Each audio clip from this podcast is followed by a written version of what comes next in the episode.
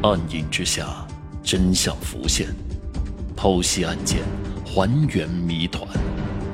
欢迎收听《大案实录》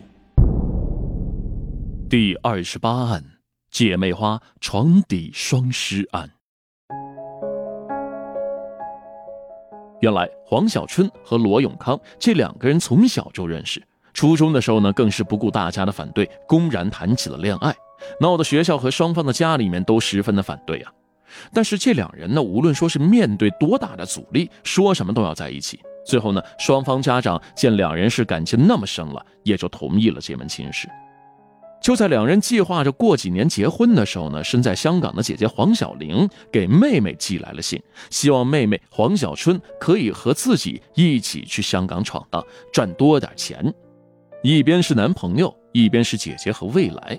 黄小春犹豫了很久，当时香港还没有回归，他们过去的办法也是偷渡，加上当时在英国的管理下，香港的治安也有点乱，所以两人十分担心偷渡过去还可能会丢了性命。罗永康家里虽然还有姐姐，但是只有他一个男孩，在当时十分重视男丁的广东，罗永康是家里面最大的希望，他的父母自然不愿意儿子去冒这个险。不过最后。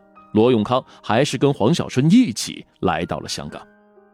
黄小春跟着姐姐在工厂做工，而罗永康则在附近找了一份建筑工地的活儿。刚到香港的时候，两人的感情还非常的稳定，这一点呢，街坊四邻都看在眼里，所以很多人反映黄小春和男朋友罗永康感情非常的好。然而，时间一天一天的过去了，黄小春呢，却变了心，这让罗永康心生担忧。两个人也因此争吵不断呢。一九八零年二月十五号，在除夕这一天，两姐妹带着罗永康一起去表舅父家过年。期间呢，罗永康放出了狠话：如果黄小春辜负了他，就一定不会让黄小春活下去。而且舅父还表示，罗永康的惯用是左手。这样看来，这罗永康具有重大的作案嫌疑啊。但是罗永康现在人……去哪儿了呢？表舅父呢，已经很多年没有回广东了，就连黄家的地址都说不清，名字也十分的模糊，更不用提罗永康的家庭住址。本以为线索在此的中断，警察在黄小春的遗物当中发现有一本日记，上面写着罗永康的家庭住址。在和广东东莞的警察协作后，香港警察顺利拿到了罗永康的信息，有了照片，抓捕自然就顺利多了。一九八零年三月十九号傍晚，罗永康被抓捕归案，随后供认了犯罪事实。罗永康承认，黄家两姐妹都是他杀的，作案动机是因为一张照片。案发当天，罗永康像往常一样来找女友黄小春，得到的依旧是冰冷冷的态度，这让罗永康本就不安定的心呢越发担忧了。在屋子里面闲坐的时候呢，罗永康意外发现了一张照片，是黄小春和一位男性的亲密合照。这让罗永康感觉自己头上戴了顶绿帽子呀，顿时有些生气，拿着照片去质问女友。结果黄小春却不以为然。当听到黄小春明明白白说出两人没有结婚，有权利追求更好的时候，罗永康愤怒了。顺手抄起了电熨斗，朝着黄小春就砸了过去，没想到一下击中。听到动静的黄小玲上前去阻止。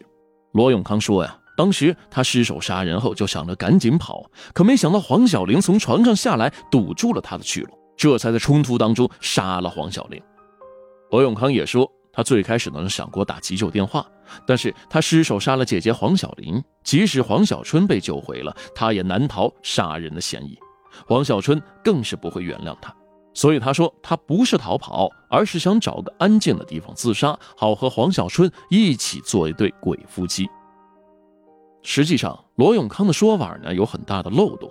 尸检结果显示，黄小春的头部的伤痕不是近距离抛物造成的颅骨损伤，而是被人用钝器用力击打数次才造成的损伤。能够打得这么严重，一定是下了死手的，根本没有给对方留活路。还有一点，黄小玲的床铺呢，距离门更近。如果罗永康想跑，黄小玲根本是没有机会拦住的。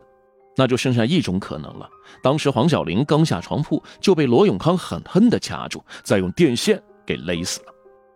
种种迹象呢，都在指向罗永康是故意杀人，而非是激情杀人。同年的十二月十五号，罗永康被判处六年监禁和死刑。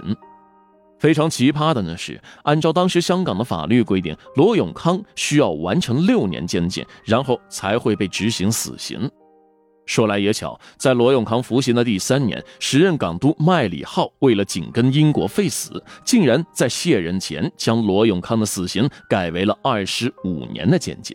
这一下，罗永康出狱啊，人也差不多到了老年了。